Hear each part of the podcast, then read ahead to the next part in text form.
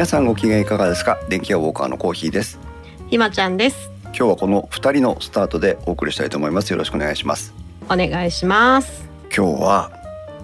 あそう今年初めての収録になるんですけどね。そうだね。はい2022年初めての配信はもう一回分しておりますけども、うん。えーうん。初めての収録で、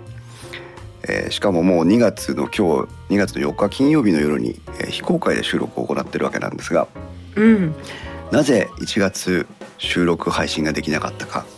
うん、えーとある収録の調整にもうあ没頭しておりまして、はーい。うん、それがまあ今日の回になるわけなんですけども、うんう本ん日は電気屋ウォーカーザ・ゲストということでビッグなゲストをこの後ご登場いただきたいというふうに思っております、うん。その前にじゃあいつもの前説いきたいと思います。はい。はいこの番組はパーソナリティの勝手な思い込みなどを織り交ぜながら家電やガジェット等についてゆるくお話しするポッドキャスト番組です。この配信はクラウドファンディングキャンプファイヤーのコミュニティにより皆様のご支援をいただいて配信しております。収録時点では今回も月1隣のポッドキャスト少し不思議ないと藤子 F 不二雄先生の描く物語ゆうすけ様をはじめ合計11名の方にご支援をいただいております。ありがとうございます。ご支援の内容に関しましてはこの番組のウェブサイトインスト -web でご案内をしております。もしご協力いただけるようでしたらよろしくお願いします。またリスナーの皆様とのコミュニケーションの場としてチャットサイトディスコードにサーバーを開設しております。こちらはポッドキャスト番組ウッドストリームのデジタル生活と共同運用しております。よろしければご参加ください。ディスコードサーバーの URL は番組のウェブサイトにリンクが貼ってあります。ツイッターではシャープ電気屋ウォーカーをつけてツイートしてください。電気屋のきは器 W は大文字でお願いします。はいということでいつもの前説でしたけども今年初めての前説でしたけども。はい。では早速ですね時間ももったいないですので、ゲストをお招きしていきたいと思うんですがはい。皆さん私が最近よく ツイッターなどで、えー騒いでいるキーワードがあるんですけどもひまちゃんもうんうん。うお分かりですよね。もうもうもうさすがにわかるよ そうですね。うんえっ、と電動昇降デスクとかスタンディングデスクという言葉をもうしょっちゅうつぶやいていて、えーしかもつい先日やっと購入したものが届いてですねパチパチパチパありがとうございます。今まさにこの、えーうんまあ、ひまちゃんには見えてませんけど、うんうん電動昇降デスクで収録をしております。やったね座ってますけどね今日はね。その電動昇降デスクを販売している日本のメーカーさん、うん大新工業株式会社さんのうん鶴見様という方に、うん今日はゲストに来ていただいております。鶴見様よろしくお願いします。よろしくお願いします。はじめましてよろしくお願いします。お願いいたしますはじめまして、はい大新工業の鶴見と申します。よろしくお願いいたします。ありがとうございいます。もう本チ当あの年年末2021年末ぐらいから、えーこちらの方からあお声掛けをさせていただいて。ね、電気屋ウォーカーのコーヒーですけどっていう、まあ、問いかけが 鶴見様のところに鶴見さんのところに行ったかと思うんですけどもあの、ね、収録に応じていただいてようやくこの今日の日を迎えることができたという形になっております。ありがとうございます。いかがでした？さ最初ポッドキャストのゲストに来ていただけませんか？って言った時になんだこいつはって思いませんでしたか？え、そうですね。あの、まあ、ポッドキャストって、ワードはよく、あの、聞くんですけれども、ええ。実際にはどういった媒体なのかなとか、あまり詳しい知識がなかったので、えまあ、ちょっといろいろとお調べさせていただいて、ーえ。まあすごくこう有益な情報を流されてるっていうところに、まあ、興味を持たせていただいてー、あーありがたい。今回、はい、お願いできたらなと思って、いろいろあの、これ、これまでに放送されてた分っていうのもご案内いただいてたんで、はい。そちらも聞かせていただいて、すごいあの、楽しく、本当にながら聞きで、ええ。いいコンテンツだなと思いながら、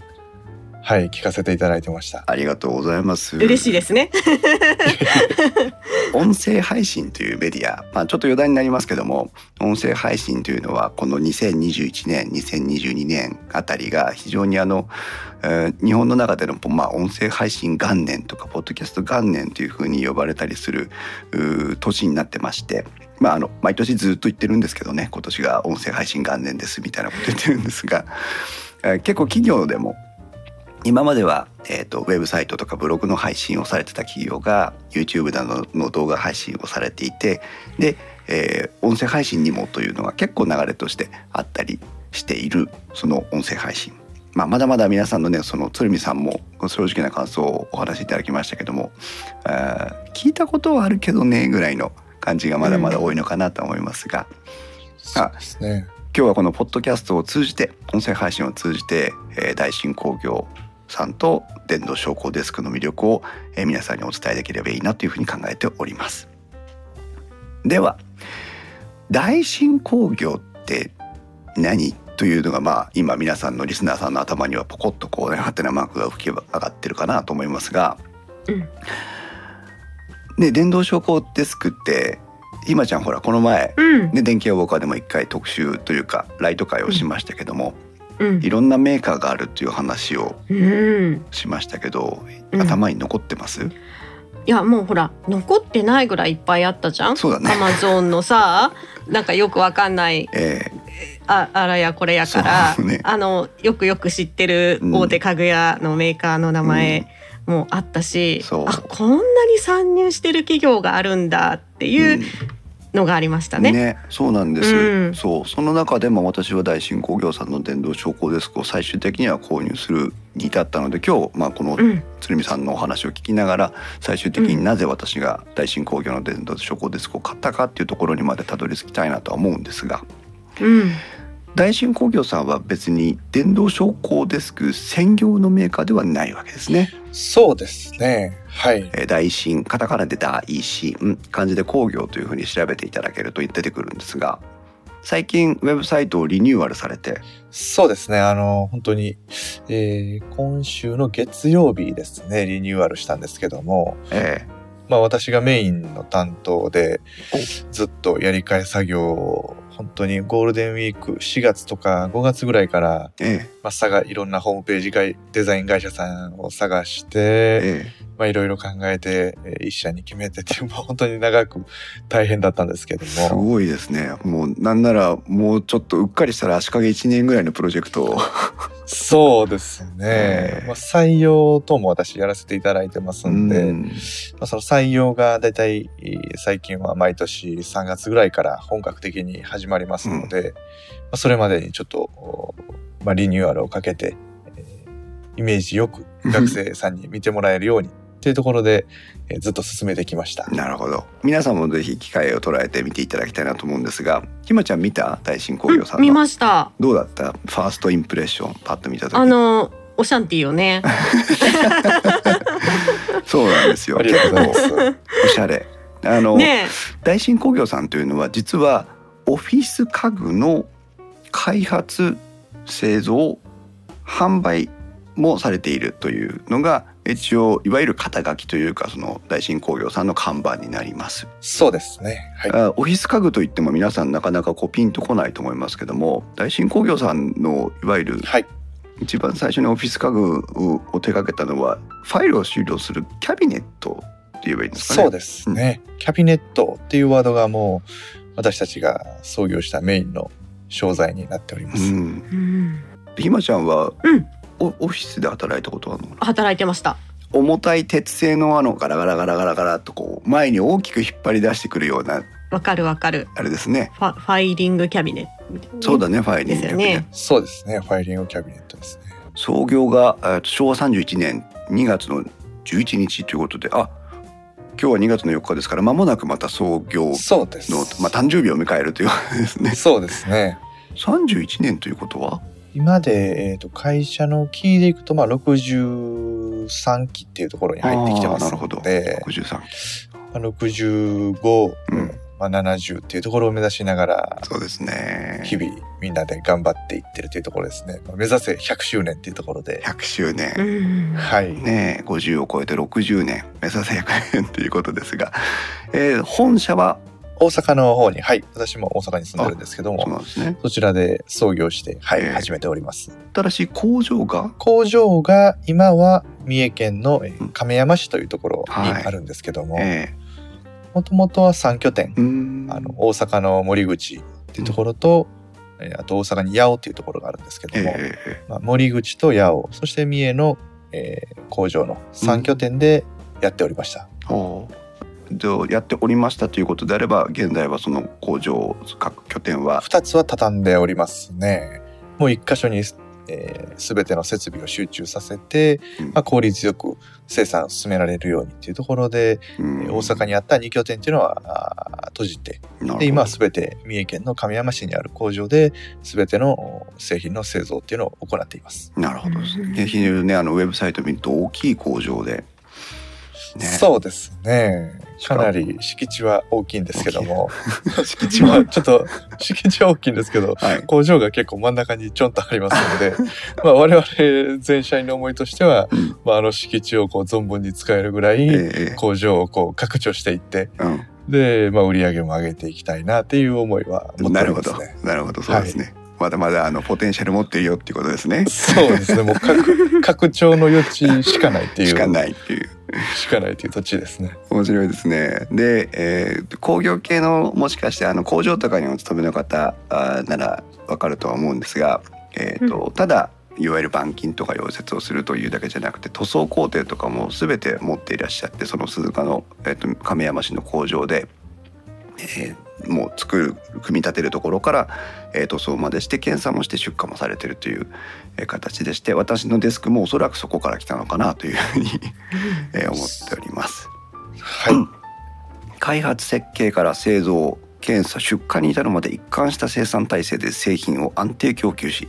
最新の設備と長年培った技術で常に高品質高性能なものづくりを続けていますというのが大新工業さんのウェブサイトで謳われています。そうですね。はいはい。リクルートという話がありました私も企業人としてちょっとあの気になるキーワードではあるんですけどもはい。やっぱりねあの若手を採用していくっていうのはいろいろ難しさがあるだろうなっていうのはおそらく鶴見さんは非常に実感されてるお立場なのかなと思いますが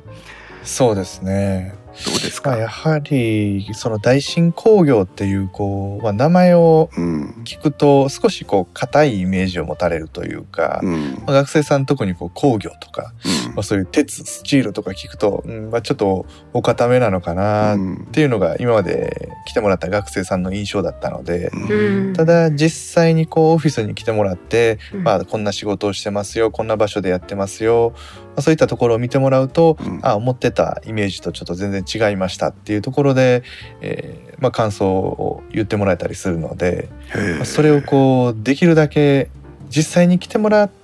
えば分かってもらえるこの雰囲気っていうのを、うん。まあ、ウェブサイトとかホームページで何かこううまく伝えられないかなっていうところで、えー今回はリニューアルに至ったというところで。なるほど、ねまあ、特に今こんなご時世ですしね。そうですね。ね。えまあ、たまたまといえばたまたまですけども。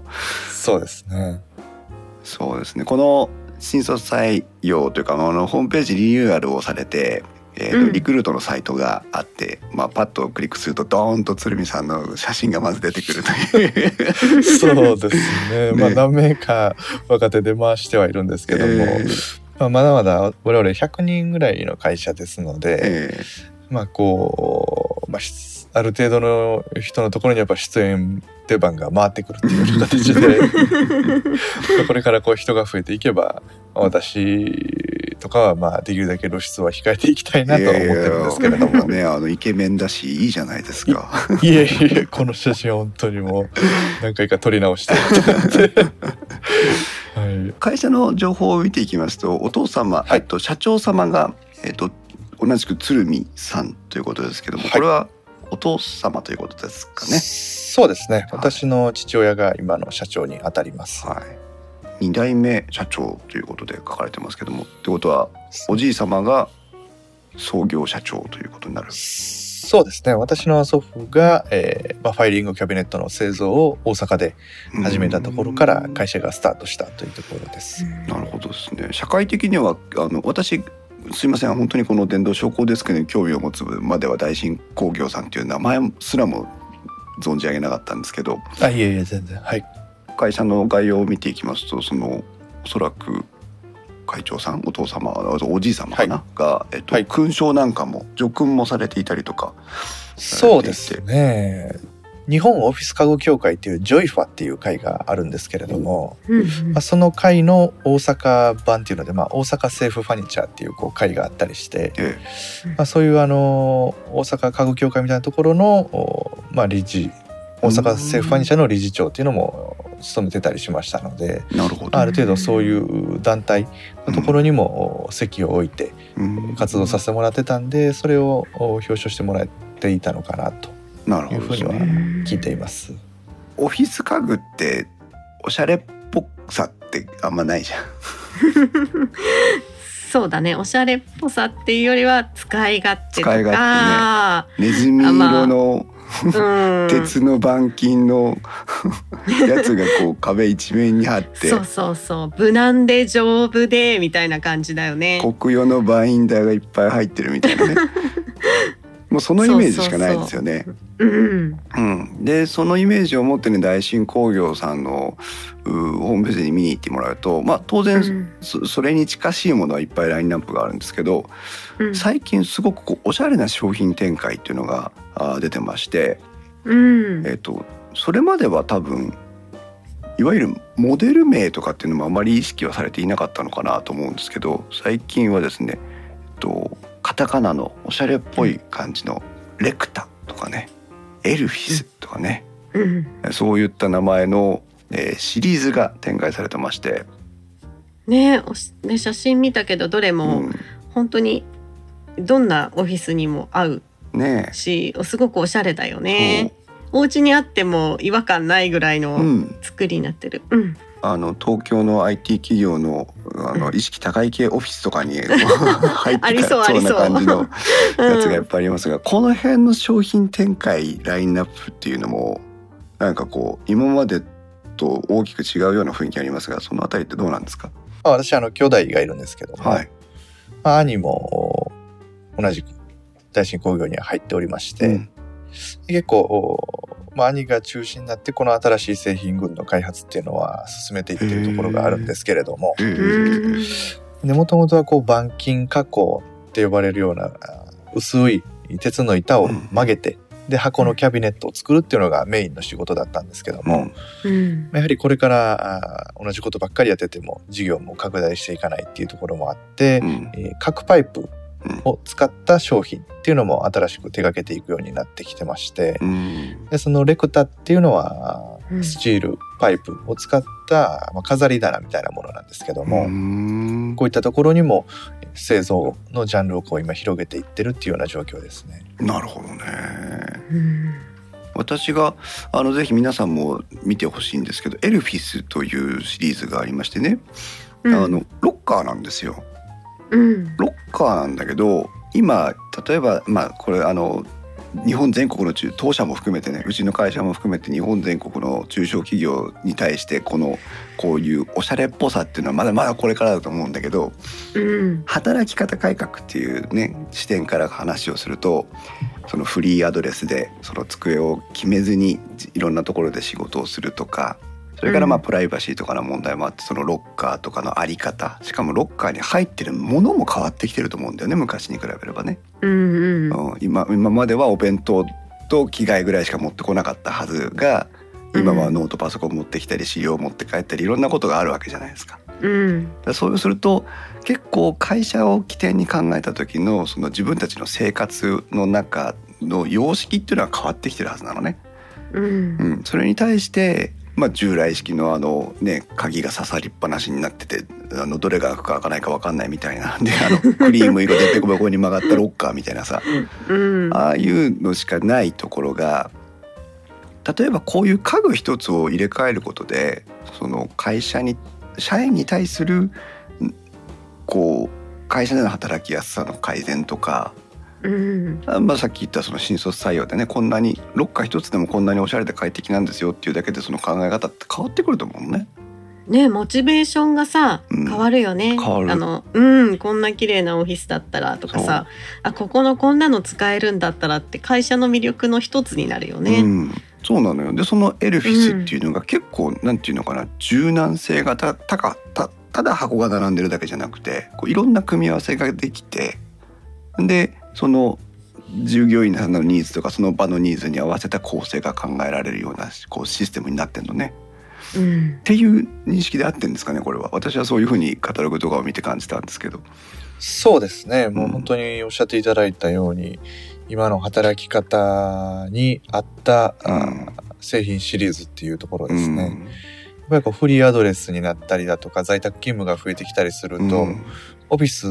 自体もまあ従業員の人数分席が必要かっていうとそういうわけではなくなってきますので、なるほどね。まあ、そういう100人いる企業さんが、えーまあ、70名ぐらいのうん規模のオフィスを構えるってなった時にじゃあ自分たちの席1人1席確保されてなかったらどこに物を入れればいいのってなった時に、うんじゃあロッカーだけは絶対用意しましょうっていうところで今このロッカーの重要っていうのがすごく高まっているっていうところですね。うんなるほどね。でうちもね本当これ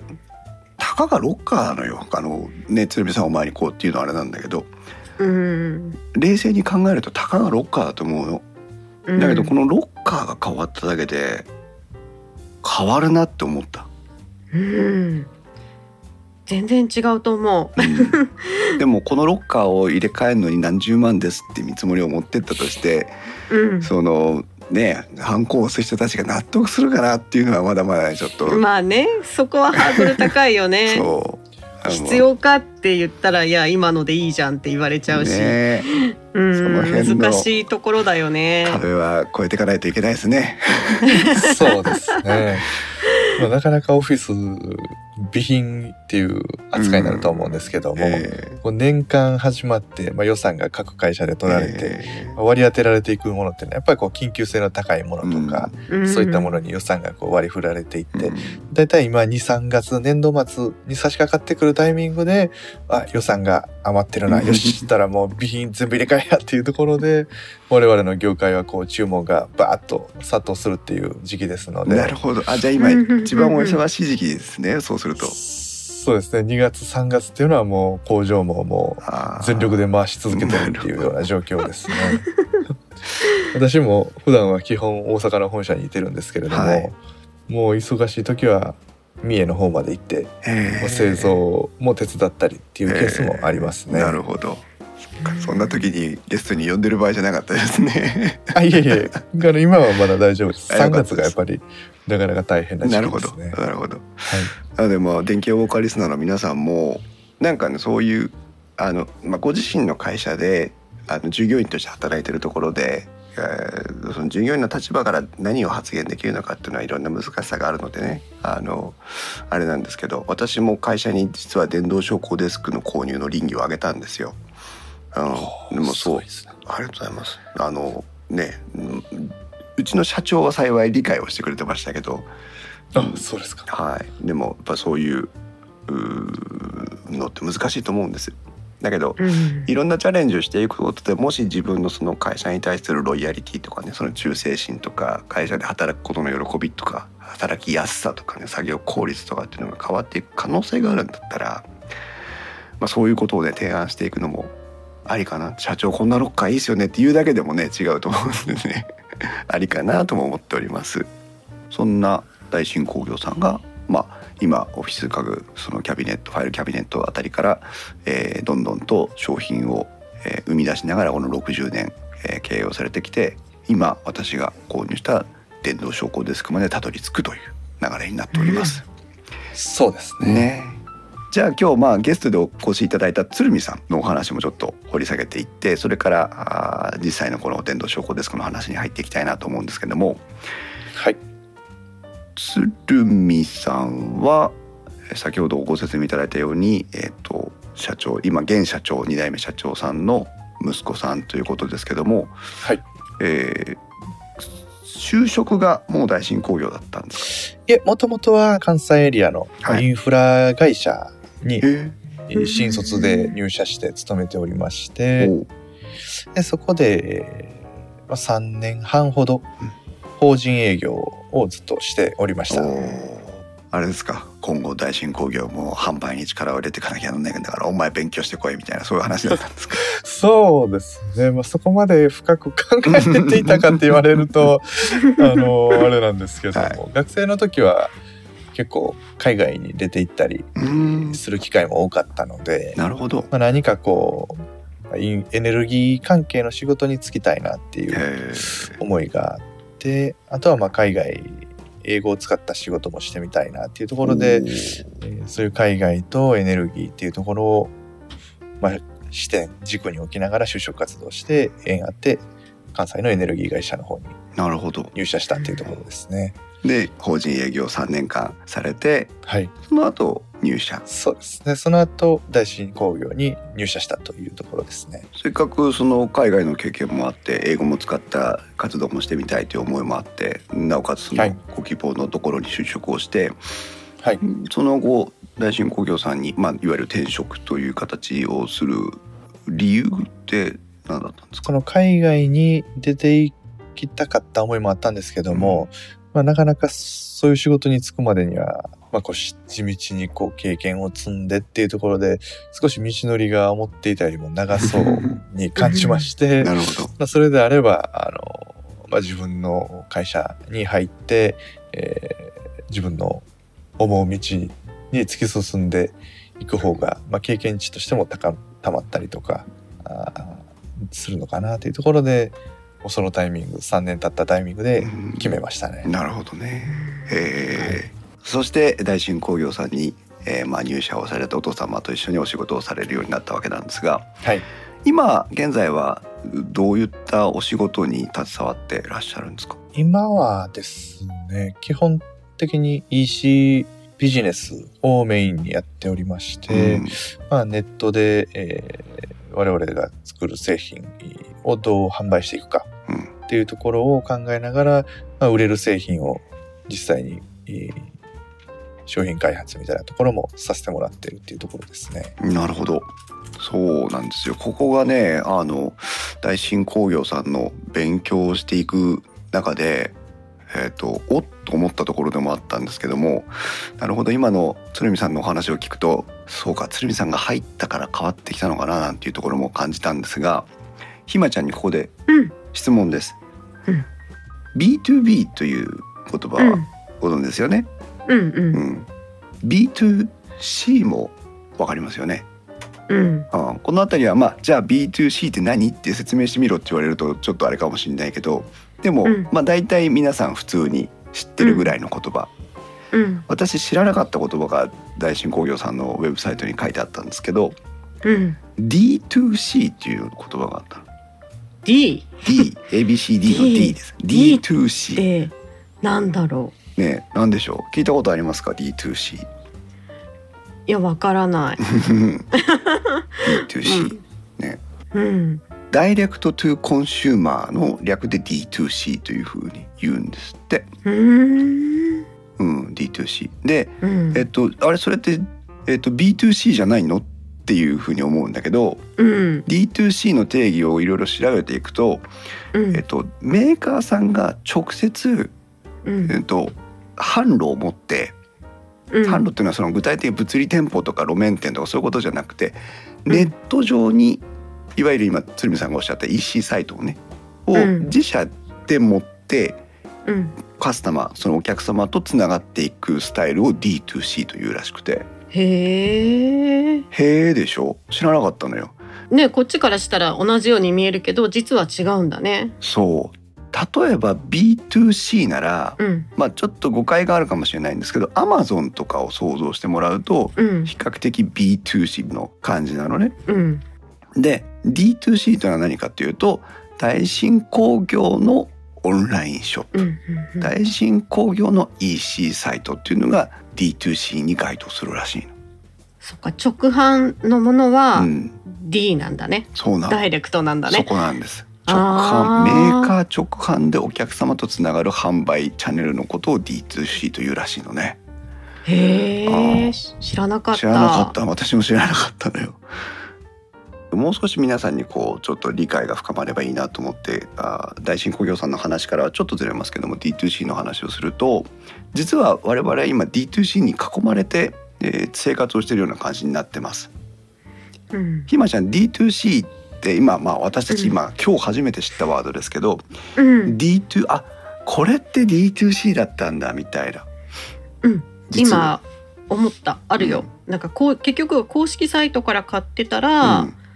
D2C ってことだよね。まあ、簡単に言うとね。何かこう思いつくものあります、サプリとか。サプリとかね。うん。あるでしょうね、最近だとあのなんていうんですか？完全食とかっていうやつがね。あの、うん。フェイスブックとか見てるとしょっちゅう広告で入ってきますけど、うん。あのヒューエルとかうん。ありますけど、ああいうのも言うとメーカーサイトから直販で買っててしかもいわゆるその、メーカーがお客様との接点を持つのにフェイスブック広告を使ってるとかっていうことですから、うん。D2C っぽいんでね、うんうん、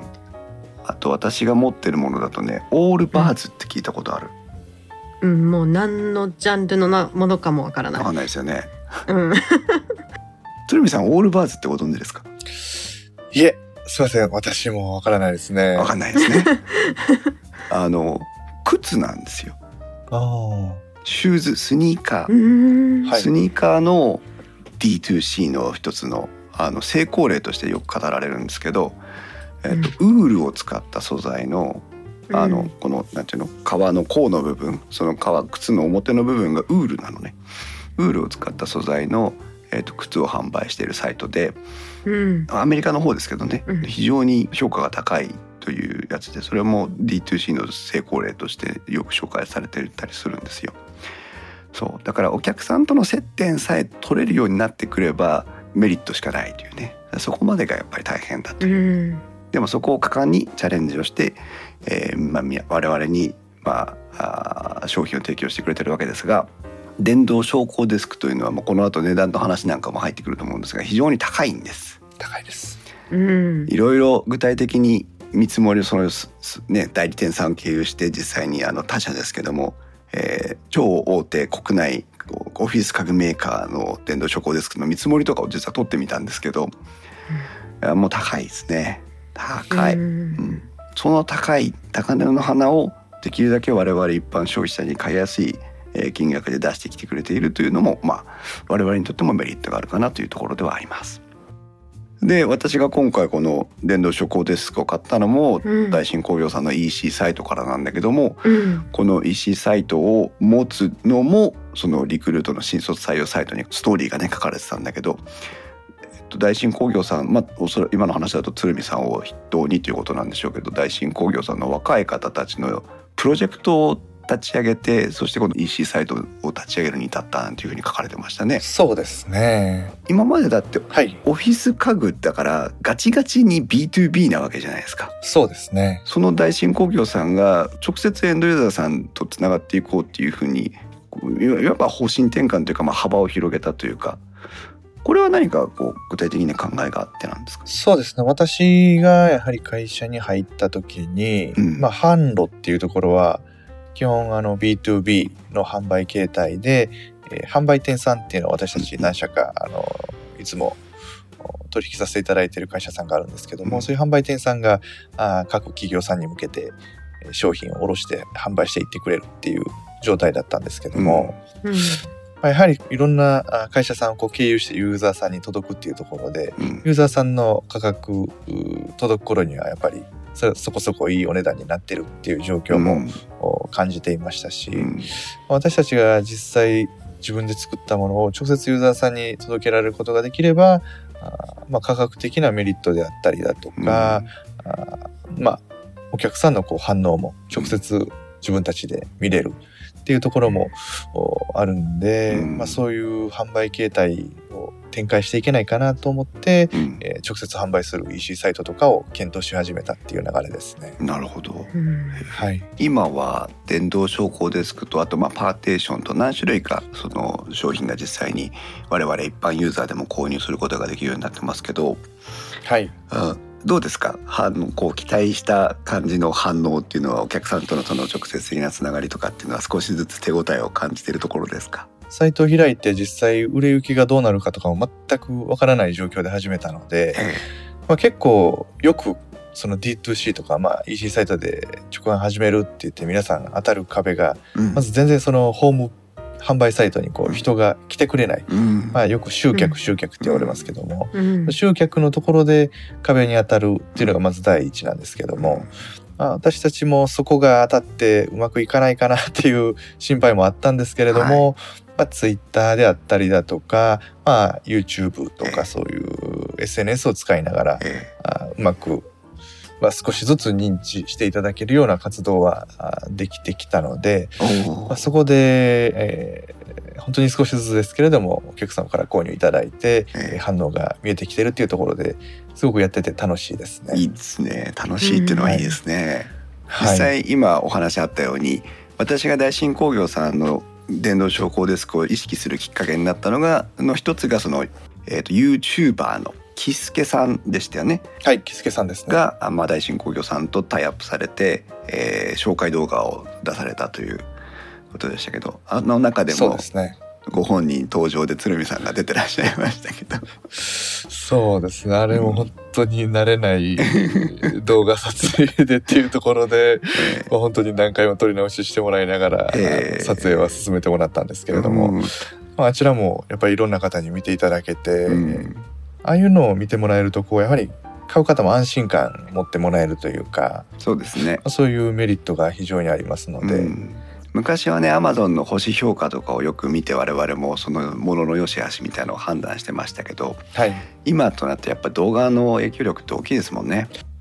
そうですね、うん。やはりああいう大手モールさんのレビューっていうところも、うん。なかなか信憑性がどれぐらいあるかっていうところも、ね。うん。ね、ニュースとかでもよく噂になってますけれども、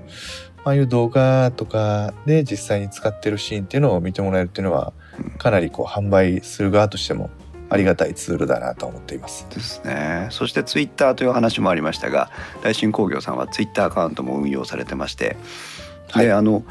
あれでしたよね印象的だったのが、えー、と電動昇降デスクのし、まあ、天板の裏に、えー、と引き出しというかトレイを追加するそのパーツを試作されて、はい、それを実際にそのユーザーの方に使っていただこうということでプレゼントをしたというのがありましたね。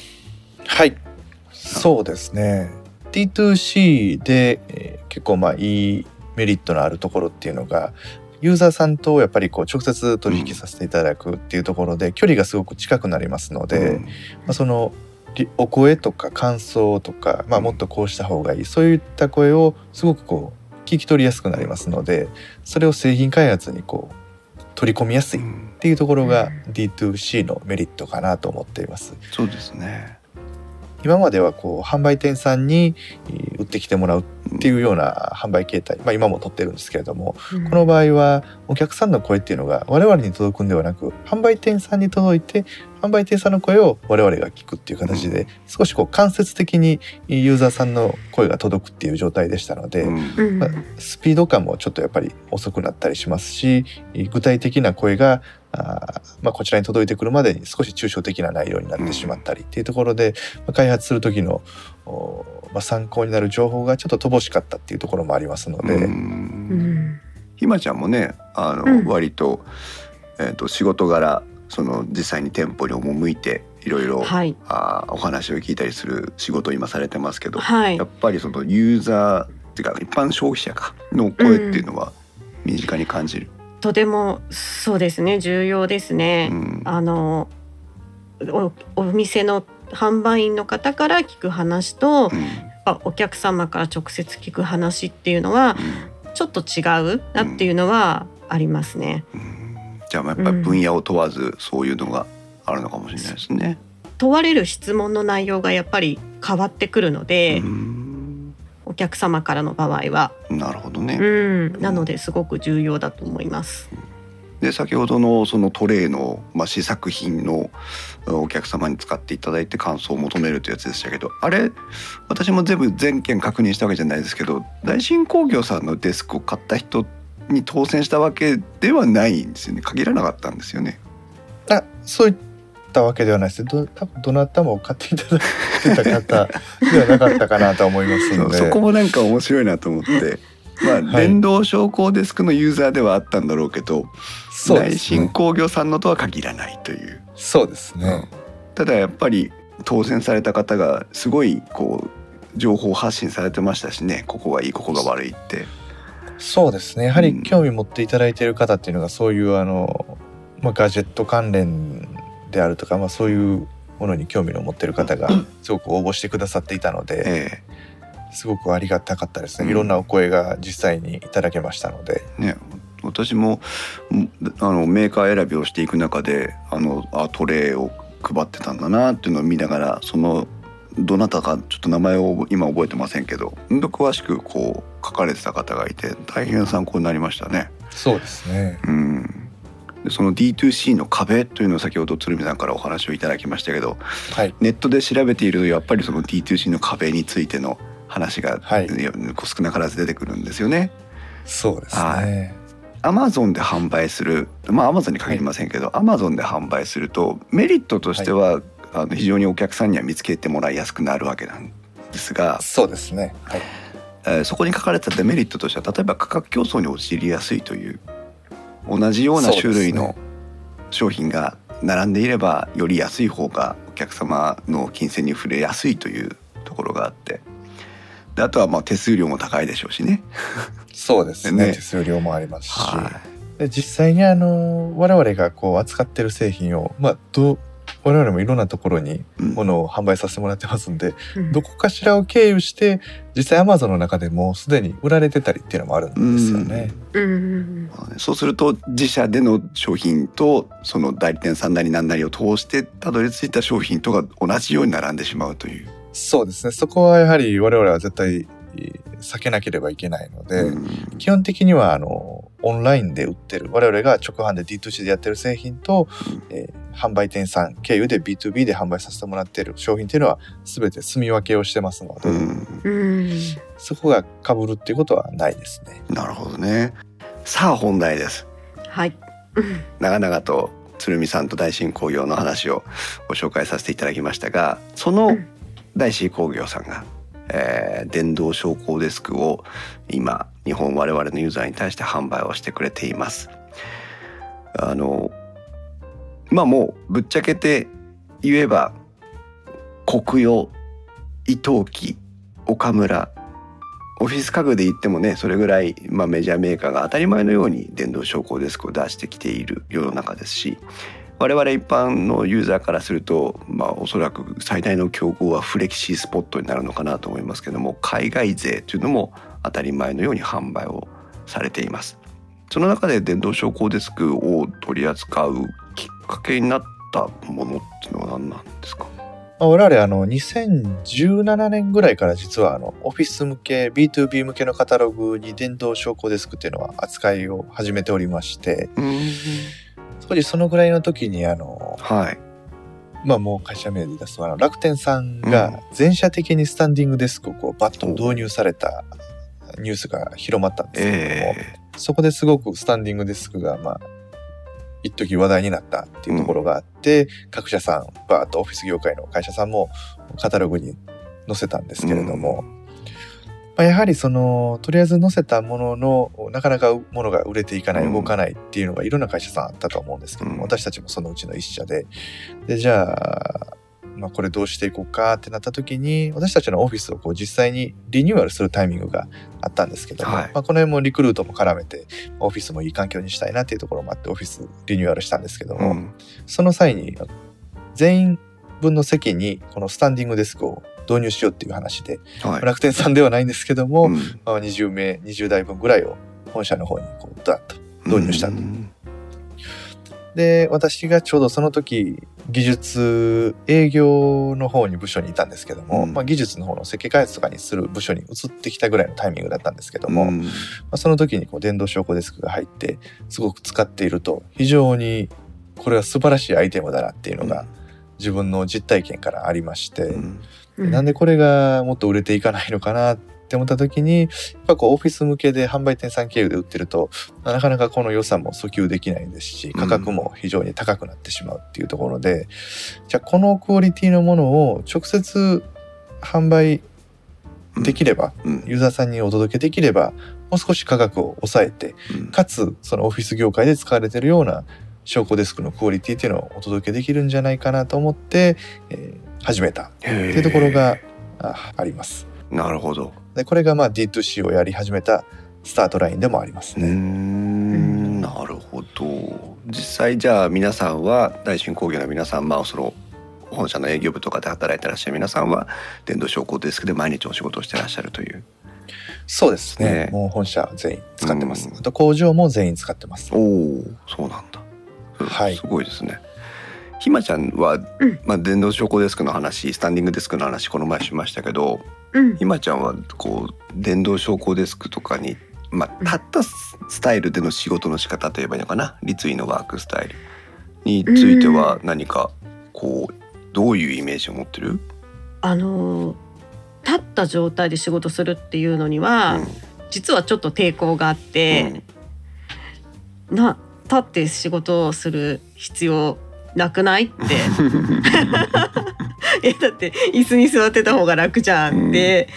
思ってる方かな？うん。ぶっちゃけたらね。そう。だよね。あのこういろんな姿勢があって、うん。椅子の出高さを調整するんじゃなくって、まあ作業のものによってテーブルの高さが変わるっていうことにはすごく私はメリットがあるうん。し、あのそこに関してはいろいろな希望があるんだけど、って仕事するっていうところには、うん。まだねあのすごくハードルがある。うん。そうね。うん、ね。この辺 あれじゃないですか鶴見さんもこの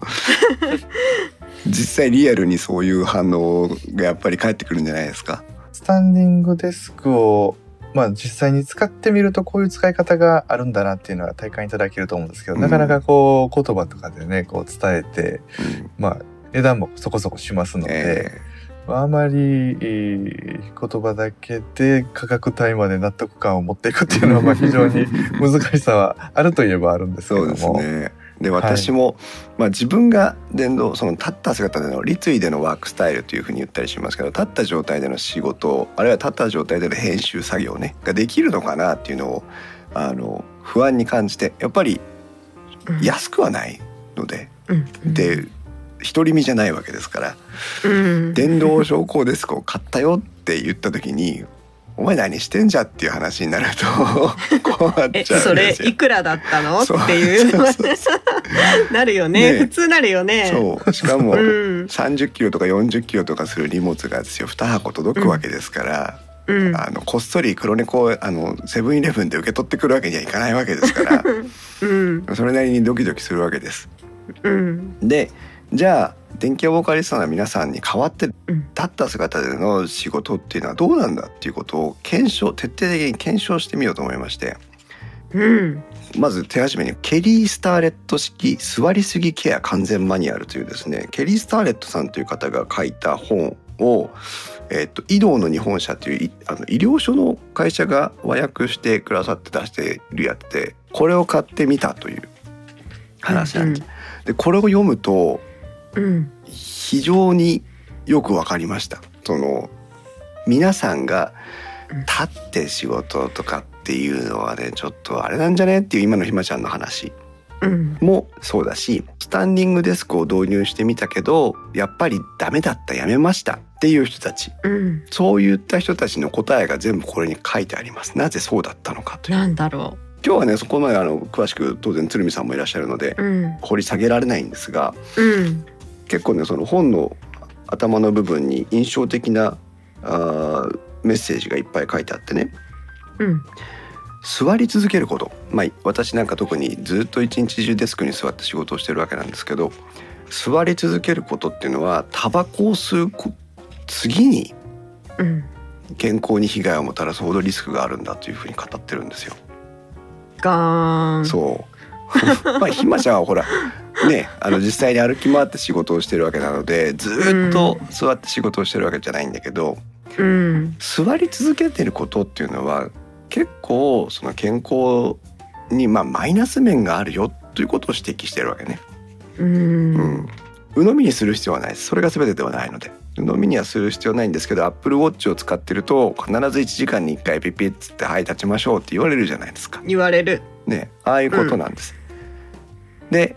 運動不足だからって言って週に1回2回ぐらいこうジムに行こうとするわけですね我々は。あるいはじゃあ ランニングウォーキングに行ってみようかというふうに思うわけですね。うんまあ大体3日坊主で終わるわけなんですがうん一生懸命ジムに毎月6,000円ぐらいお金を払って週に1回ジムに行くでも一日中座り続けて仕事をしていたら週に1回ジムに行った程度の運動は体に対して健康的な要素はプラスはほとんどないよとそれほど座り続けてるっていうのは大変なことなんですよっていうのが書いてある。うん。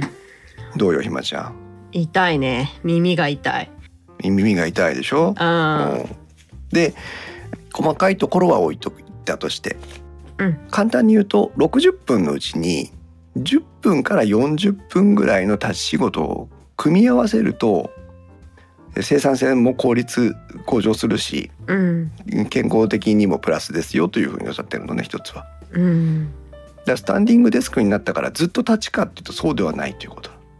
うん。でもスタンディングデスクって今日紹介する電動昇降デスク以外にガス圧のうん。ガスダンパー式のがあれば手回し式のもあれば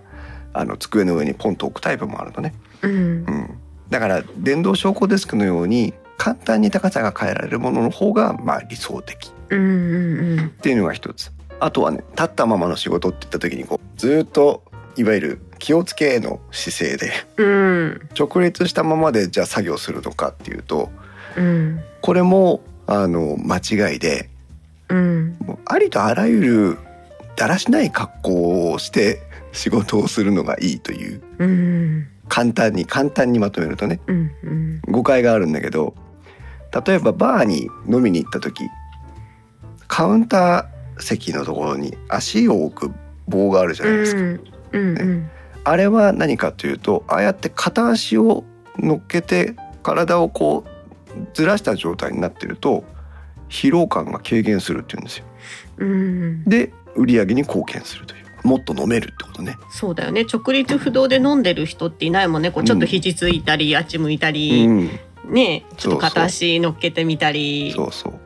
だそういうふうに体勢をこううん。変えながら仕事をしていくというその自由に体勢が変えられるのが、まあ、座っててはあまりできないですよねっていうことなんだね。そんなことなので、まあ、またこのあれはねどっかの場でしっかりとこう皆さんにご説明をしていきたいと思うんですがスタンディングの立った状態での仕事の仕方っていうのももう少しもうあと一歩掘り下げて勉強してみるだけで結構そのあやっぱりこれならいいわというふうに思えるかなという気がしています。うんで大新工業さんの電動昇降デスク今ね、えーご紹介いただいたように、えーオフィス全体で導入してはてさてなぜこれがもっと売れないものかということで EC サイトも立ち上げていただいて、えー実際に今ウェブサイトで買うことができるわけですが大きく言うと3つのラインナップがあるという感じかなというふうに思ってたんですがちょっとラインナップについて簡単にご説明をいただいたりできますかね？はい。大きくは、あまあ、2つのポイントがあるんですけども、はいまず1つが、あの、まあアプリを使って、こう、昇降デスクが連携、連動させられるアイテムっていうのを持ってるんですけども、はいまあ、そのアプリの連動有無があるかどうかっていうのが1つ。うんと、あとはもう1つが、あ天板をいろんな柄からこう選んでいただいてオーダーメイドできるっていうタイプがあるんですけれども、はい、まあ、そういうお客さん購入者様の実際の部屋の空間に合った天板をまあ選んで使っていただけるっていうタイプがありまして、まあ、この2つが主なあ種類になります。うん。なんで、まあ、アプリが連動するものが1つ。で天板がオーダーメイドできるものが1つ。でこの両方を当てはまったものがまあ3つ目に当たるっていうようなイメージです、なるほど。うんはい私残念ながらあの予算の関係で今回は Bluetooth 連携アプリ連携ができないものを買ったんですが やっぱりあると便利なもんですかね？そうですね。やっぱりこの履歴が終えるっていうところが一つ特徴かなとは思ってましへて。え履歴が終える。一日、そうですね。どれぐらいの時間経っていたかとか、まあ、簡易な計算なんですけども、これぐらい立ち仕事、立ち作業してたら、うん。これぐらいの消費カロリーがあるよっていうような情報を提示してくれたりだとか、そっあとは1日目標で、えー3時間経ちます。っていうような目標を立ててると、まあ、その3時間に向けてあと今日は残りこれだけ経つ必要がありますよっていうような、情報を表示してくれたり、はい、目標設定もしてもらえるので、まあ、そういう携帯を常に手元に置いて自分のそのスタンディング状況っていうのを管理したいっていう方にはすごくおすすめになってますね。今欲しい。なぜか。なぜかというとアップルウォッチを私たちひまちゃんも使ってるんですけども、アップルウォッチって立ってる時間の計測をしてくれるんですよね。スタンドというヘルスケアの中でスタンドというのがあるんですけどはい。ひまちゃん気にしてみてる？あのごめん私答え知っちゃっててコーヒーさんの、うん。あの投稿を見て、うん。あそうなんだってあれ言われるまで知らなかった。私はこのスタンドがあるので、あのアプリ連携はいらないだろうと思ってそこをちょっとせこいことをしたんですけど、アップルウォッチのスタンドの計測ってものすごく精度が悪いんですよ。あ、そうなんですね。はい、私今あの会社でまだ普通のデスクですけどあの箱とか置いてなんちゃってスタンディングワーキングをしてるんですけどはい。一日中立ってるんですよ。一日中立っててすごいですね。60分とか書かれてるんです。あでなんでなんだろうってあ。はい。調べていくと1分以上動いてないとスタンド時間として計測されないみたいな話なんですよ。だ立ったままこうやって作業をしてるとそれは立ってても座っててもスタンドとは扱われないという、ああ。はい。はい、そういう測定方法の問題があってこうはいただ立っててフラフラッとしてるぐらいじゃ立ってる時間としてはカウントしてくれない。そういうことなんですね。はい、そうすると今の話を聞くとアプリ連携を Bluetooth のユニットがついてアプリ連携をしてれば、まあ、時間は高い分高さが上がった分の時間を計測してくれるってことですよね。そうですね。しまった。なるほど、うん。皆さんもそういう違いがあるのでせっかくまあスタンディング立ってのねワーキングをするということであればやっぱりその厳密に例えば1日6時間立ち続けるんだとかっていう設定をする必要まではないと思うんですけどどれぐらい立ってたのかなっていうところはやっぱ客観視したいところですよね。そうですね。ねあやっぱり参考にもなると思うのであーそこはじゃあ気をつけて皆さん選んでください。それからもう一つの特徴が今鶴見さんからご説明があった天板うん、はい。これはどんなところを探してもこの特徴は大新工業さんだけですこれは調べてみたんですがそうですね。我々だけです、ね。はいはい。100種類の天板柄を選択できるという。ひまちゃんどうする？100種類って何よって話よね。あのね 昨日ホームページ見ながらもし買うならとかっていろいろ考えてたんだけど、多いね。そう、ん。ありすぎてわかんないから、これはもう私は買うとしたらサンプル送ってもらうしかないなって思った。そう。えっ、と、なんでそんなことが可能かというと、天板自体がメラミン化粧板というものを選択されてるわけなんですけど、うん柄をこれなんなんですかプリントしてるみたいな感じになるんですかね？プリントっていうとこうのっぺりした感じなのうんイメージになるかなと思うんですけど、実際にその木目をはい表現した、あの凹凸の加工っていうのが施されてますんで、うん、かなりリアルな仕。上がりになってますね。私が触ってるやつも、うんあの触り心地はとてもいい。んでなおかつそのなんていうのかな物かけするのに邪魔なほどではないという絶妙なバランスなんですけど実はこちらにお。これもあの、はい。後で噂の。ブログか何かに貼っていこうかなと思うんですがやっぱり選べないので、うん。サンプルを取ってみました。うんうん。で大新工業さんのページに詳しく書いてあるんですけどえ天板を作ってるメーカーさんは愛花工業というまた別な会社さんになるんですがこのはい。愛花工業さんからサンプルを購入前に取り寄せることができるんですよ。うんで、えっと1回の発注で4枚まで。で私は2回サンプル依頼をして8枚ここにあります。でちょっとこのとんがったねグレーグレーっぽい色とかこれちょっとウェブズームでは伝わりにくいですけどあとはこうちょっとこう濃紺うんはいみたいなやつとかこうねおしゃれにちょっとしてみたいなとかいろいろ悩んだ挙句あの一番今自分が使ってたデスクと似た同じものを選んだという。ザ・アンパイっていうね。でもね、はい。同じ白系でもすごくいっぱい白があるし木目でもあのえコーヒーさんが言う安牌だっていう木目でもいやいやいやいやいやそれだけでも何十種類もあるし。そう。本当ね、うん。いろんなその材質リアルな材質のこう再現をしてて、うん、なかなかね、うん。あのこれだけだから今結構そのデスクツアーとかね YouTube でうん。やってますよね、あのデスクセットアップを紹介する動画とかありますけど、やっうんぱ白とか黒とかおしゃれな天板のものいっぱいあるんですよ。うん。でそれがこれしかも追加料金なしなので 普通に選べるのであの自分の好きな好みの天板を選んで選択できるというのが結構ポイント高かったですね。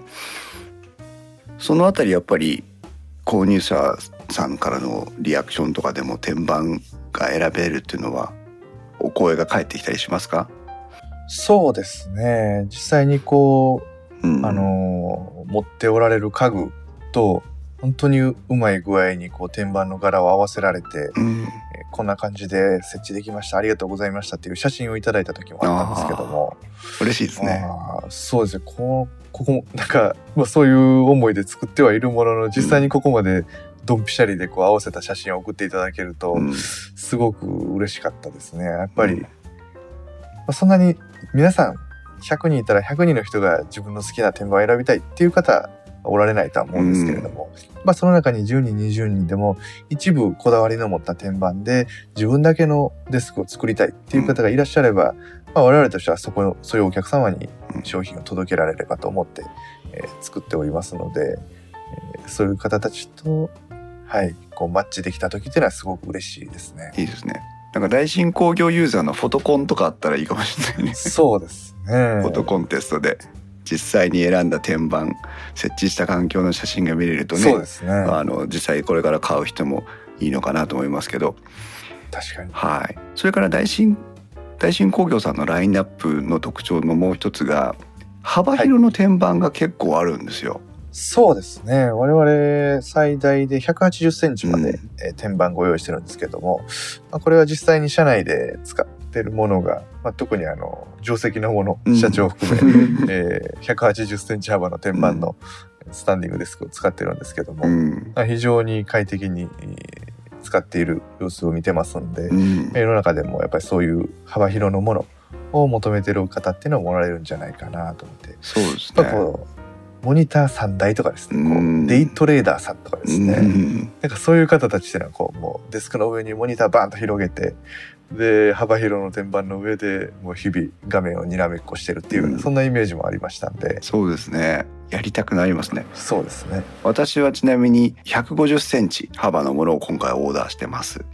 はいでそれは今までは普通の学習デスクだったので110センチかな。うん。でオフィス用のデスクなんかだと120センチぐらいが多いような気がしますね。そうですね。会社のやつは測って回っても120センチがほとんどだったので。それに対してと電動昇降デスクっていうのはあ天板全体が上がったり下がったりするわけですからあの袖机とかを置いておくとあの机の上の横に並べる引き出しあるじゃないですか。あれを置いてたりするとそれは当然上がってこないわけですよ。うんそうすると今まで資料を広げてたスペースが電動昇降にしたらなくなっちゃったみたいな ことがあるので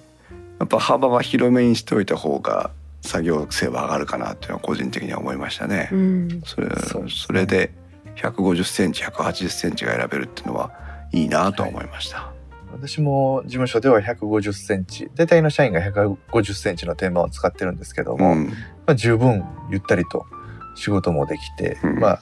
左右に書類なんかも置いたりしながら仕事もできますんで、ね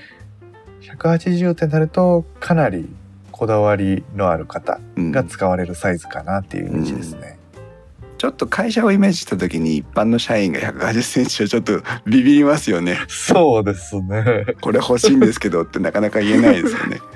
180はもう本当マネージャーとかそう部長ですよね。とかがもうドーンと L 字のデスクを広げてるっていう そんなイメージありますけどね。ひまちゃん身長何センチ？160 160、うん。ね。ひひまちゃんよりちょっと小さいかちょっと大きいかみたいなね、すごいね。言いやすごいなと思いながら。はい。うんそして実はここをうん大新工業さんを選んだポイントの一番私の中での一番のポイントとして選んでるんですけど、えー、と想像の域をまだ出てないんで詳しく聞いておきたいなと思ってるんですがサポートなんですよ。はい。はい、えっ、と海外のまあいわゆるリーズナブルなお安い電動昇降デスクを買ったあー人たちの話を聞いた時に結構あるのがあの組んでみて1ヶ月ぐらいで動かなくなったとか左右の高さが合わなくなって固まっちゃったとかっていうのがあってそこからもう一回ばらして送り直して交換かとかっていういろいろさまざまな、ま、不具合があってっていうのを聞くんです。そうするとまあ、修理の段取りっていうのは私と変わらないのかもしれないですけど日本語でしっかり対応してくれるサポートがあるのかないかっていうところはやっぱりポイントだったんです。で大新工業さんのサポート体制だと保証期間が1年2年3年とありまして外観とかあいわゆるそういう普通の部分については基本的な保証期間として1年ですけど、えーと、可動部と商工関係の故障については、えー、最長2年まで、はい、それから、えーと、強度とかに関わる破損については、えー、最長3年までという保証期間があって、はい、まあ、一応サポートをしますよというふうに歌ってくれてるわけなんですが、はい、サポート対応の部分というのは何かこうご説明いただけるようなものありますか？基本、まあ、不具合等が出ればご連絡いただければ交換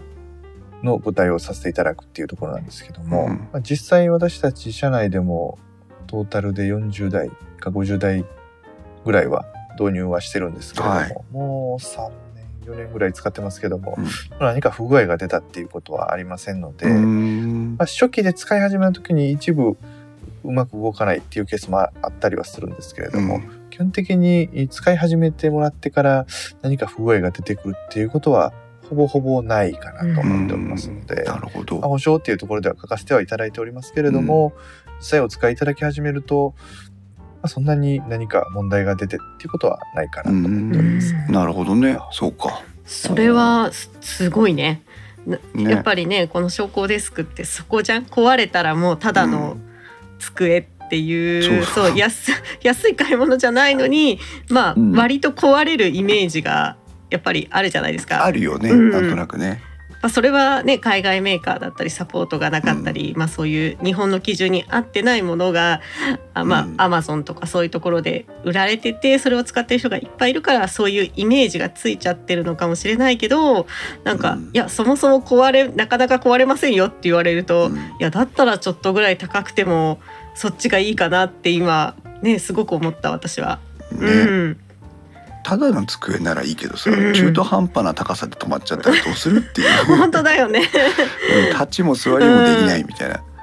うん、なるほどね。実際、えーと、組み立ててみたんです私これね、うん、一人でやりました。あの娘が寝て奥さんも実質に引き取って、うん、こうこっそり、あの段ボールをこうツーッと開封しながら こっそり組んでみたんですけど、あのメーカー推奨は、ね、2人で組み立てて組み立ててくださいという話なんですが、うん、えーと、それはあのメーカーの人に聞かれてない体でお話しますけど1人で組み立てまして1時間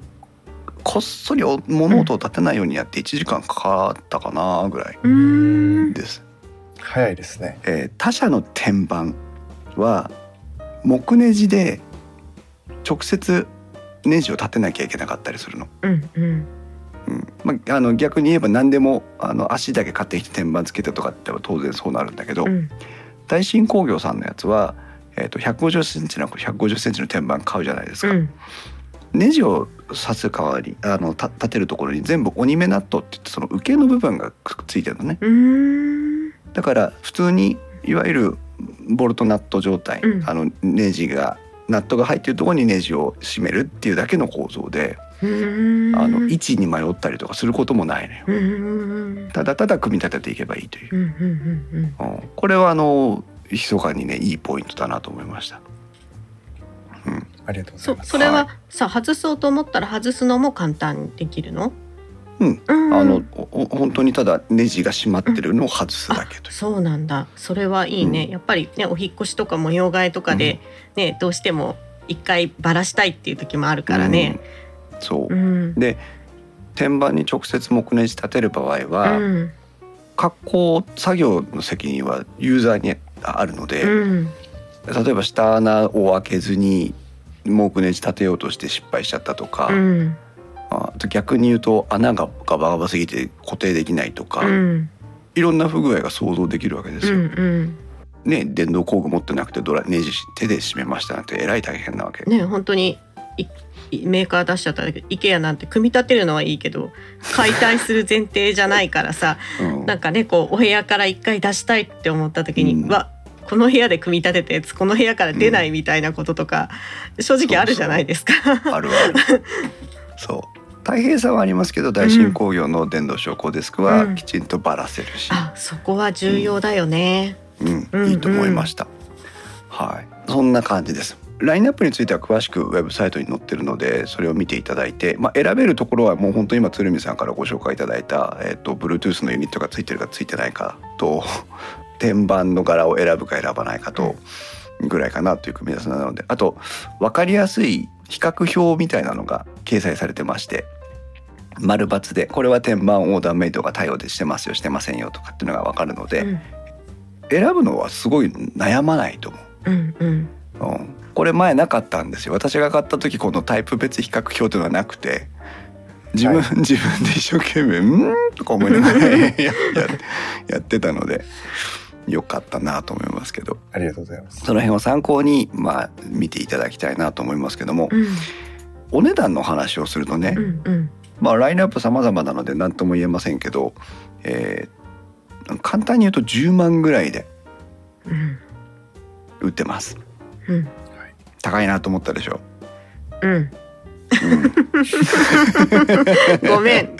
高いですね。そう。うん、机に10万かってちょっと思っちゃった。高いのは高い。うん。でも岡村とか国用とか伊藤家のその本気のやつを買おうと思うとうん。黙って20万します。うん。で海外勢で言うとまああもう少しお安いのもあるかなとは思います、うん、ただし大新工業さんのツイッターアカウントとかオンラインショップを定期的にチェックしていると、まあ、あんまりこれ言っちゃいけないかもしれないですけど割引セールが出る時があるんですよ。うん結構なんか頻繁に出てましたね。タイミングだったのかな？クリスマスとかお正月とか。そうですね。やっぱ年末年始っていうのはすごく、まあ、物が動くタイミングではありますし、ええお客様のこう購買意欲っていうのも高まるタイミングですので、うんまあ、そういったところで施策っていうのはやはりさせていただいてますね。そうですね、はいまあ当然あの割引なし定価で買っていただくお客さんが一番ありがたいので あの割引クーポン使ってねとはなかなか言いにくいですけどあそういうタイミングもありますからそうですね。そのあたりは見逃さずにやっていってあの選んでいただければいいのかなというふうに思います。はい。はいということで第一人工業さんのものづくりについて話を伺いながら、まあ、電動昇降デスクについてのお話を鶴見さんに聞いてきたんですが、まあ、私買ってみてやっぱり良かったなと思うところ今今日鶴見さんとお話をして確信に変わったところがありますが、まあ、まとめていくとやっぱりそのこ日本国内のメーカーさんがえー責任を持ってえー販売をしているっていう安心感それから、まあ、今聞きましたけどもサポート体制もさることながら、えー、と壊れてないよという実績。この辺も大きいかな。うん。だから自由自在に選べる天板。まあ選べる数が多すぎて迷いはしますけど サンプルももらえるのでその自分にこだわった天板選びができるというのポイント。それから D2C で、えーまあ、EC サイト自社の EC サイトを活用して我々一般ユーザーにも比較的買いやすい金額を提示してくださっているというところ、まあ、そのあたりが私が大新工業の電動昇降デスクを選んだ決め手だったので、まあ、皆さんも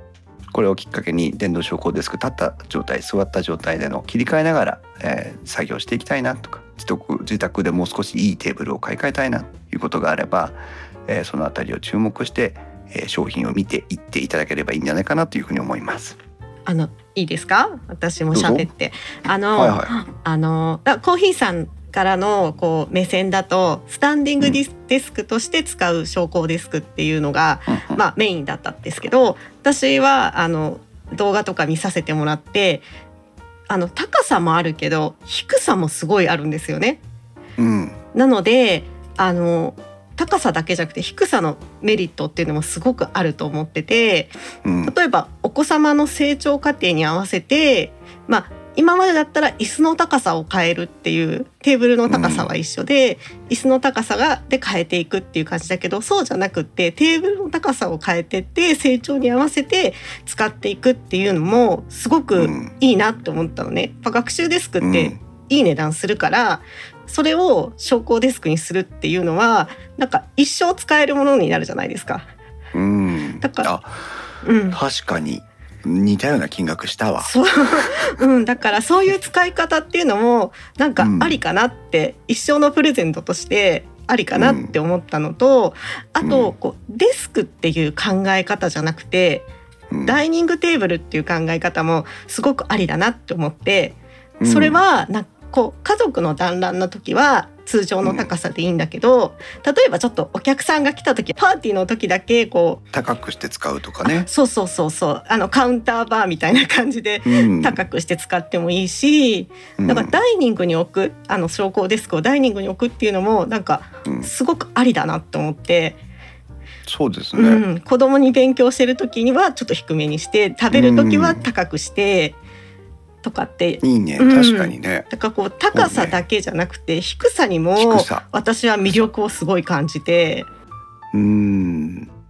なるほどね。どうですか鶴見さんそういうの？そうですね。やっぱり高さ以外に低さっていうのを本当に言っていただいた通りで、うん。まあ、これはちょっとあの、昇降デスク社内で使ってるもので実際にある話なんですけれども、まあ、まあ、スタンディングデスクってこう立つ時の高さがすごく注目されがちなんですけども、うん。座ってる時の高さも自分のジャストの高さに調節できるんで、うんもうあの、普段だったら、まあ、高さ固定のデスクだと、なんか腰が痛くなってくるなとか、椅子で調整してもなんかうまくいい高さにならないなっていうのがあると思うんですけど、うん。それがスタンディングデスクだとできちゃうんで、うん。逆に座ってる姿勢が心地よすぎて立たないみたいな、そういったケースの社員も、うん。まあ、若干名はいたりしますね。で、まあ、本当にその座り作業の中でもなんかこうパソコン打つ時と、うん。なんか実際に書いたりする時とでまたこうなんかハンコとか押したりとかいろんな作業をする時とで、こう高さを細かく3段階分けてい、うん。でプラスアルファで立つ時で4段階みたいなあ分け方をしてるものもいますので、うおっしゃっていただいたように立つだけじゃなくて座ってる状態でもいろんなやることによって高さ変えられるっていうところもメリットかなと思いますんで、そうですスタンディングねデスクのそうですねメリットは立つだけじゃないんですよっていうところは本当にそこをアピールしていきたいですね。なんかイメージ変わりますよね。まあまあだからこそ我々は安直にスタンディングデスクと言いますけど大新工業さんは電動昇降デスクというふうに言ってますからね。そうですね。今のひまちゃんの話聞いてて私も思ったんだけどさ、うん。あのパソコンしてる時はこの今今収録してる時と同じ高さなんだけど作業をする時あるじゃん、まあ、うん。私プラモデル作らないですけど、うん。なんか革細工とかしたい時うに、ん。こう前かがみになって作業しちゃうじゃない？デスクが遠いからさ、うん。それを座った姿勢のままであと5センチ高くしたら作業はものすごくやりやすいよね。そうそうそうそそれは思った。ミシンとかもそういうとこあるんうじゃない？そうなんですよ。私はあの裁縫が好きでミシンを持ってるんですけどあのこうやっぱパソコンデスクの高さとミシンを置いた時の高さって違うから、うん。あのであとまあもし手縫いでするんだったら、ね、もうちょっと低い方がいいし、ミシンもなるほどですうん。こう、高さがうん、高さが変えられると作業効率は全然違ってくる。いいね、うん。うんはあ、なんか座りに着目した提案はしっかりしていくべきだねなんかそうやってみるとね。やっぱりあの動画クリエイターの方とか YouTuber の方ってすごくスタンディングデスク使われてる方多いと思うんですけども、特に海外勢の YouTuber の方ってもう軒並みスタンディングデスク使われてるんですけども、それはやっぱりこの動画撮影する時のこの高さが調整できるというか、うんまあ、その編集作業の姿勢と実際に撮影する時と話す時とみたいなんで細かく高さ調整ができるっていうところで、うん。まあ、かなりこうもう必須アイテムユクリエイター YouTuber 関係の人の必須アイテムになってるっていう状況まで浸透してきてますんで、うん。まあそれに加えて今はこう在宅勤務する仕事する時でも、おまあ、取り入れられる環境ができてきたりっていうところで、まあ、これからまたどんどんどんどん一般的に浸透していく商材になっていくんじゃないかなっていうのは思ってますね。そうですね。へえ面白い。ちょっとだからねその今ひまちゃんが言ってくれたように、使うのは自分だけじゃないかもしれないよね、うん。高立つだけじゃない。座る方でも調整できるかもしれない、そんなところをちょっとフューチャーしていけたら面白いですね。はい、私もあの時間があったらこの自分の作業環境を紹介する動画を撮ろうと思ってるんですけどはい、ちょっとあのこのさっき紹介した本の あの姿勢のねこれをこうこうだからみんな辛いんだよとかのもあと今ひまちゃんからアイデアいただいたこの座った姿勢での自在自由自在感とかそんなところもご紹介できる動画にできればいいな。うんありがとうございます。えっ、ー、と長々と、えー、あっという間にもう1時間私たちが集合してから1時間半ぐらいになりましたけども、えー、間もなくまとめていきたいなと思うんですが。えーと、はい、いろいろお話をお聞かせいただいて鶴見さん本当にありがとうございましたいえこちらこそありがとうございました、はい、これからのまあ鶴見さんが実際大新工業の中で、えー、携わられている部分は、はい、まあ、新卒採用だったり EC だったりするということだったんですけども、はい。えー、鶴見さんが活躍されている範囲の中でこれからの大新工業さん何かこういう仕掛けをしていきたいなとかもしこうあればちらっと教えていただけると嬉しいなと思いますけど。そうですね、うん、まずやはり私がまあその EC 関係を、まあ、やり始めたっていうところもあって、まあ、ここはどんどんこれからも注力していきたいところですので、うん、今商工デスクっていうのをまず初めにやらせてもらってますけども我々やっぱもともとはこう収納関係とか、うん、そういったところを中心に開発進めてきた会社なので何かこうご自宅ご家庭で収納関係でお困りになられているところっていうところもなんかこうケアできるような商品開発っていうのは進めていきたいなと思っておりますね。まあ、デスクと収納そのあたりを今後取り組んでいきたいなっていうところですね。いいですね。収納もねなかなかこうニッチかもしれないですけどあったらいいなみたいのが探しにくいんですよね収納ってね。そうですね、ね、ただの棚みたいな感じになっちゃうからそうですね、うん、そういう、まあ、なかなかこう多くの人にこう評価してもらえる、うん、してもらえる製品開発っていうのはすごく難しいものがあるかもしれないですけども、うん、まあ、ニッチなところでもこうピンポイントに突き刺さるこうこういう方には絶対に響く商品っていうのを何か見つけてまあ、そういうところで D2C の良さが出てきて、えー、お客さんと実際に近く距離でコミュニケーションを取りながらどんなニーズがあるかっていうのを確認しながら開発していけたらいいなと思ってますね。そうですね皆さんもあのなんかこういうの欲しいっていうのがあればきっとあの 大新工業さんのツイッターアカウントにつぶやいておくと反応してくれるかもしれないですね。すねじゃあちょっと後でメッセージさせていただきます。そういうお声はもう本当にどんどんいただきたいというところですね。なんか、はい、まあ電動昇降デスクスタンディングデスク界隈がどれぐらい SNS で盛り上がってるのかわかんないですけどなんかこの電動昇降デスクにこんなのあったらいいなアイデア募集のあのスペースとかねツイッターのやれたら面白いなとか思ったりもしてるので、ね、はい、なんかそういうのもややれたらいいなと思いますけどね。そうですね、うん、はい。ということで、はい、いかがでしたか？あの緊張もされてたようですけど初めてこう音声収録にご参加いただいて 非常にそうですね。やっぱり慣れてないもちろん初めてのことですので、えー、どのタイミングでこう話させてもらったらいいかとか どのタイミングで話を止めさせてもらったらいいかとか、えー、まあ、結構あの慣れないところが多く 大変あのご迷惑をおかけしたかなと思うんですけれども。でも楽しくはいお話しさせていただけたんで非常にいい経験になりました。逆に喋り足りないこととか大丈夫です。もうだいぶいろいろと話させてもらいましたんで。今後ねあのありがとうございます大新工業さん自身のこう YouTube アカウントとかあの音声ポッドキャストアカウントとかができれたら面白いなと思いますんで。そうですね。そういうのは本当にやってみたいなという思いはあるんですけれども、まあ、誰が出て喋って編集してあげてみたいな、ね、ところがなかなかなか体制作りっていうところで難しそうなんですけれども、ま、せっかくあのこう今日ゲストに来ていただいて我々としてもあの鶴見さんとお話を伺えてきて大変楽しかったのでもし何かこう新しい商品ができたよっていう時があればまた番組にゲストに来ていただいてご説明ご紹介いただくようなチャンスがあれば嬉しいなと思い思っておりますのでよろしくお願いします。ありがとうございます。よろしくお願いいたします。はい、皆さんいかがでしたでしょうか？ね。電動昇降デスク、スタンディングデスク、それからまあ大新工業さんあの知らないことも多かったかもしれませんけどもこれを機会にこう興味を持っていただいて、えー、新しいことねああなるほどこういう世界もあるんだなっていうのを、えー、見聞きする触れるかきっかけになっていただければ嬉しいなというふうに思っております。電気屋ウォーカーは面白みを優先するあまり誤りや誤解を招く表現をしてしまう場合がありますので十分ご注意ください。電気屋ウォーカーに関する感想はディスコードまたはツイッターでは「ハッシュタグ電気屋ウォーカー」をつけてお願いします。えー、長々とありがとうございました。改めまして。ありがとうございました。それではまた皆さん次回の配信まで。さようなら。さようなら